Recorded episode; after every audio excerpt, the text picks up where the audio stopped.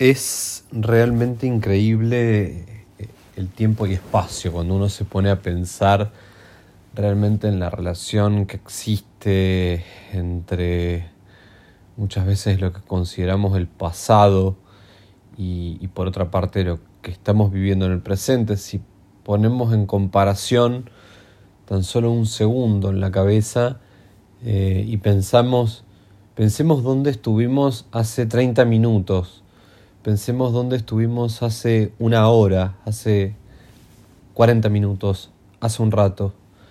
Eh, cuando nos ponemos a pensar un poco en ello, detectamos ahí una especie de angustia, es cierto, del tiempo pasado, de, de cómo avanza y de ese tiempo que está en constante movimiento y sin lugar a dudas es hacia futuro, es hacia adelante.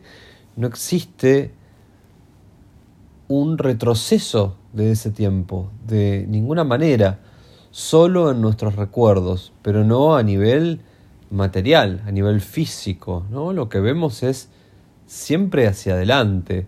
No, no existe una realidad pasada de alguna forma, no existe la posibilidad de que volvamos el tiempo hacia atrás y de que en ese espacio y tiempo que estuvimos hace unos 30 minutos podemos regresarlo, ¿no?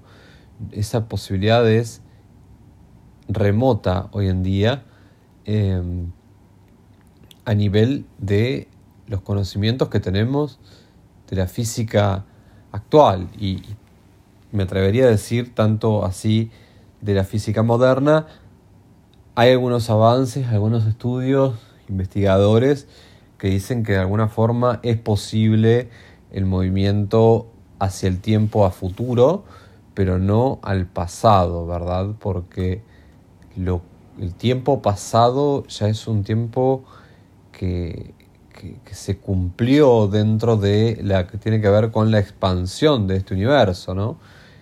Por lo cual es imposible regresar ese, ese tiempo hacia atrás. Esto realmente nos genera, es cierto, una especie de angustia, por así decirlo, o quizás alguna disrupción por el lado de que no vamos a tener la posibilidad de regresar a, a ese tiempo que tanto nos gustó o que tanto no nos gustó no necesariamente tiene que haber sido un tiempo agradable y de prosperidad, sino eh, pensaríamos en aquellos momentos no tan lindos de nuestra vida, pero que ya son pasado, que han quedado en algún espacio de nuestros recuerdos, en algún espacio de nuestra memoria, pero que de alguna manera no, no volverá esa realidad a suceder. ¿no?